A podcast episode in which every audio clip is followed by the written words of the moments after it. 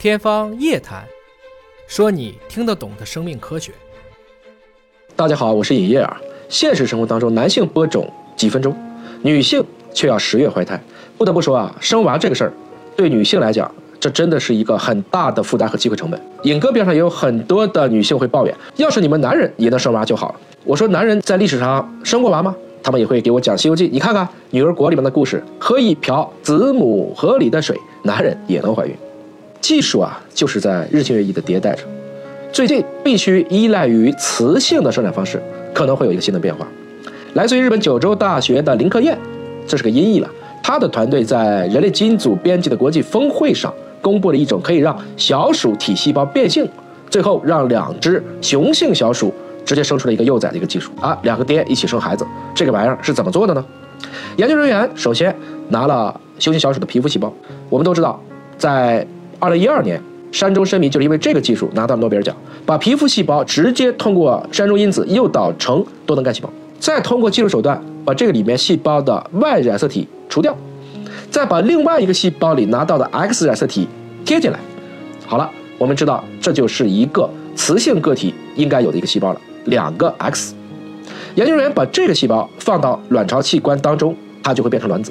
那正常受精以后，获得了大概六百个受精卵。当然，在当下的技术条件下，子宫还是必须的。所以这些胚胎又都被植入到代孕的这些母鼠体内，成功诞生了七只幼崽。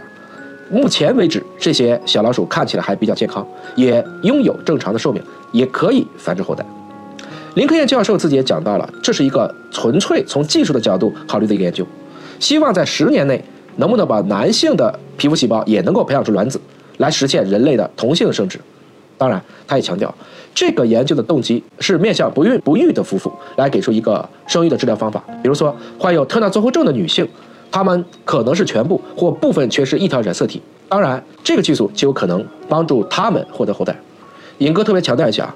特纳综合症这个教科书要改写了。我们跟南京市妇幼保健院的许征峰院长的一个合作，就发现了有一部分完全性的特纳综合症，他们依然可以有自己健康的后代。